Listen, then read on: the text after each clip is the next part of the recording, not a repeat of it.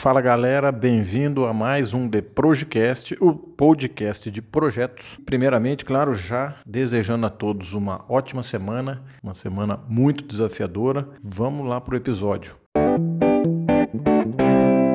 Como a gente já vem falando nos últimos dois episódios, essa daqui é a terceira parte e a parte final sobre o que é o gerenciamento de projetos, o que é a gestão de projetos. Para quem ouviu o último episódio, falei dos componentes-chave do gerenciamento de projetos, são seis componentes. Então, no último episódio, eu falei sobre o ciclo de vida, sobre as fases do projeto e sobre a revisão de fases de projeto. Nesse episódio, eu vou falar de mais, de mais três, dos últimos três componentes, que são os processos do gerenciamento de projeto, os grupos de processos de gerenciamento de projetos e as áreas de conhecimento de gerenciamento de projetos. Então vamos lá. Vamos começar pelos processos. Né? O que, que, são os processos do gerenciamento de projeto? Basicamente, os processos do gerenciamento de projeto são todas as atividades que você executa durante todo o ciclo de vida do projeto para que você faça efetivamente a gestão do seu projeto, certo? Em resumo, o, um processo ele sempre vai produzir uma ou mais saídas né? uma, uma ou mais entregas, vamos dizer assim, com base em uma ou mais entradas para aquele processo. E, obviamente, você executa cada processo utilizando de ferramentas e técnicas específicas para aquele processo. Em geral, só para a gente entender rapidamente, uh, o processo de gerenciamento de projeto ele, ele, é, ele é composto basicamente de entradas, ferramentas e técnicas e saída. Ou seja, você precisa sempre eh, de alguma de alguma entrada, de alguma informação ou de algum outro documento dentro do, do gerenciamento de projetos. Com essas informações, com esses documentos, você vai vai trabalhar aquela atividade utilizando ferramentas e técnicas e, habilidades específicas para aquele processo e ferramentas e técnicas específicas de gerenciamento de projetos e vai resultar em que o resultado de um processo sempre vai ser ou a entrada para um próximo processo ou para um outro processo dentro de, do, do ciclo de vida do projeto ou então a entrega de uma determinada fase ou a entrega do projeto como um todo. Basicamente é isso que você que significa processo e quais os resultados que um processo pode gerar. E também tem assim, quando você executa esses processos, você tem três características ou três tipos de, de processo que você vai executar. Normalmente um processo ele é executado uma vez dentro do projeto ou dentro de uma fase em um ponto pré-determinado, ou você vai executar esse processo periodicamente, em determinados pontos, em fases, é, ou determinados pontos dentro do projeto, você vai estar executando esse processo, ou é um processo que ele é executado continuamente, ou seja, durante todo o ciclo de vida, em todas as fases do projeto, você vai executar esse, esse processo. Só para a gente dar uma, um, um, rápido exemplo, uma, um, um processo que você executa uma vez um ponto pré-determinado, por exemplo, é o processo de coleta de requisitos quando você vai levantar todos os requisitos que o seu projeto deve ou os requisitos que ele não deve atender. Então, normalmente, esse processo ele está dentro do, dos processos de iniciação, logo no começo do projeto, e você executa ele no início da fase ou no início do projeto. Pode ser que durante o projeto você possa revisar ele. Em geral, não. Em geral, você segue com esses requisitos até o final do projeto e só no final você verifica se realmente todos os requisitos foram atendidos. Lógico que ao longo do projeto você tem que garantir que os requisitos serão, serão atendidos. Periodicamente, vamos dar um outro exemplo de um processo que você executa em determinados períodos durante o projeto, a identificação de riscos.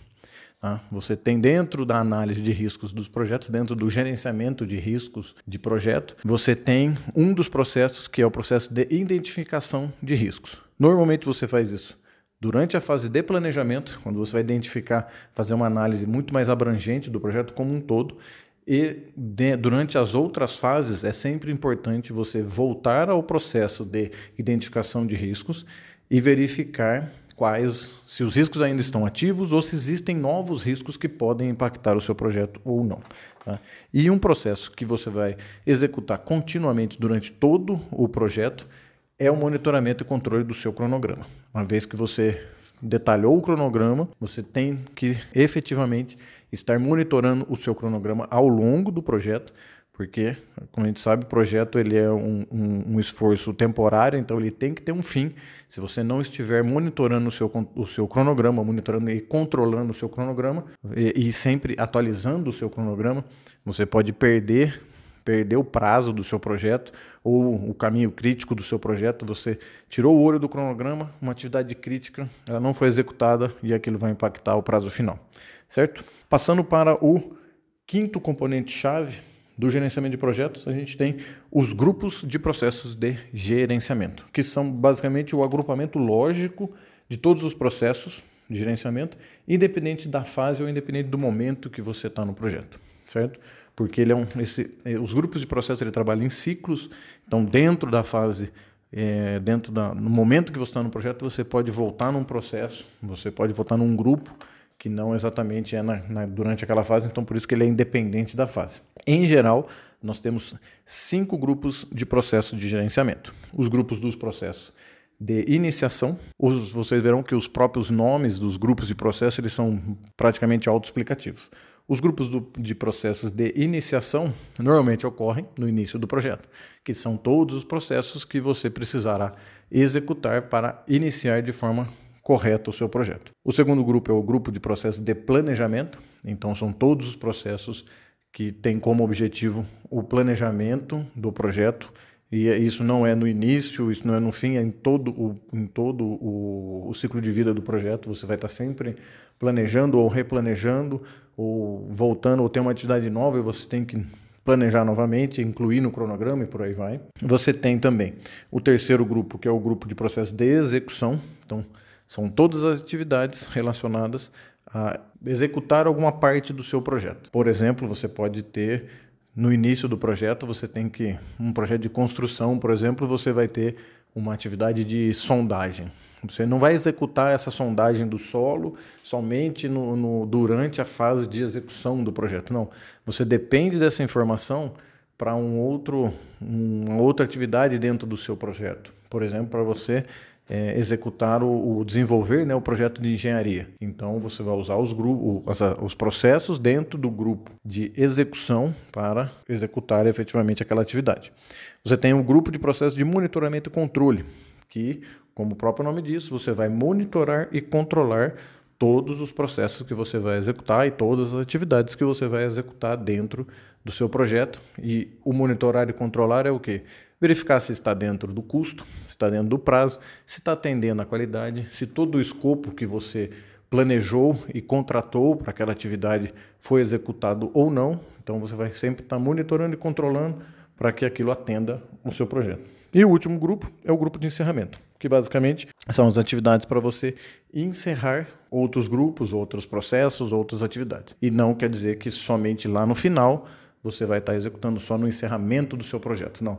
Você pode encerrar, no exemplo que eu dei da sondagem, você vai encerrar o contrato daquela sondagem. Durante, o, durante a fase de planejamento, você está executando uma sondagem e você vai e encerra aquele contrato. Então você vai utilizar um processo de encerramento no começo do projeto, por exemplo. É, o último componente-chave é conhecido como as áreas de conhecimento do gerenciamento de projeto. Basicamente, as áreas de conhecimento do gerenciamento de projeto são as categorias dos processos de gerenciamento, ou seja, cada processo de gerenciamento ele vai atender alguma área de conhecimento do gerenciamento de projetos. E em geral, e como eu utilizo muito o PMBOK, que é o, o guia de boas práticas do PMI, que o PMI, como eu já disse, é o Project Management Institute, que é a maior, maior instituição sobre gerenciamento de projetos no mundo. Em geral, nós temos 10 áreas de conhecimento para todos os projetos, não importa o tipo de projeto. Vamos lá. Então, nós temos a, a área de gerenciamento da integração, que tem o objetivo de coordenar e combinar todos os outros processos num, num único documento. Às vezes você precisa de. É um documento que você precisa de várias informações de outras áreas de conhecimento e de outros processos. Por exemplo, o Project Charter, que é o termo de abertura do projeto, ele é um projeto de integração ele é um, um processo do, da área de conhecimento de integração, porque ele integra muitas informações. Nós temos o, o, a segunda área, que é o gerenciamento do escopo, que é onde a gente vai definir todo o trabalho necessário que será executado dentro daquele projeto e também o que não será executado. A terceira área, que é o gerenciamento do cronograma, que é onde a gente vai garantir o término pontual do seu projeto, ou seja, você vai definir um término e garantir que ele termine na, naquele, naquela data específica. O quarto processo é o gerenciamento do custo, que é onde a gente vai garantir, primeiro, definir um orçamento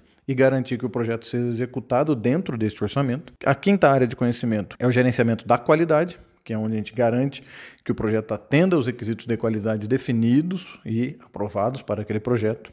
A sexta área de conhecimento é o gerenciamento dos recursos. Recursos, nesse caso, são os recursos humanos e também os recursos materiais que você vai necessitar para executar o seu projeto. Então, aqui você vai definir o que você precisa de equipe, como devo desenvolver essa equipe, como engajar esta equipe.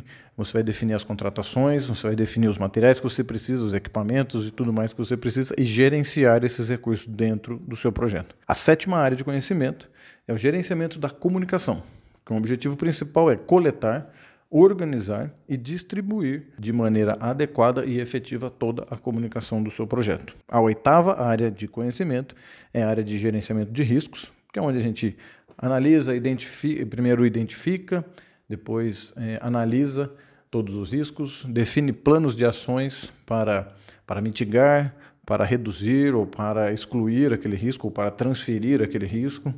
E quando a gente fala em risco, nesse momento a gente está falando em ameaças e oportunidades, ou seja, o que pode ameaçar o seu projeto, o que pode impactar o seu projeto negativamente e o que pode impactar o seu projeto positivamente, que são as oportunidades. A nona área de conhecimento é a área de gerenciamento de aquisições, que aqui é onde você vai fazer todas as. vai gerenciar, né?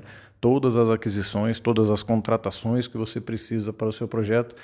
Nesse momento são contratações externas à sua organização, quando você não tem, quando você tem a necessidade de ir para o mercado e contratar ou comprar alguma coisa. Então, nesse momento, nesse, nessa área de conhecimento, você vai fazer todo o gerenciamento dessas aquisições. E por último, a décima área de conhecimento é o gerenciamento das partes interessadas, que seria você identificar corretamente quais são as partes interessadas e engajar essas partes interessadas para o seu projeto, influenciar positivamente essas, essas partes interessadas para que o seu projeto seja executado da forma, da forma correta e uma, da, uma das funções, um dos objetivos muito importantes deste, dessa área de conhecimento é que você atenda às expectativas das partes interessadas no seu projeto. Então é isso. Então passamos nesses três episódios, a gente passou por, por tudo o que é o gerenciamento de projetos, o que, que envolve o gerenciamento de projetos, quais são os objetivos, as características e, e por último, os componentes-chave do gerenciamento de projetos. Lógico que, que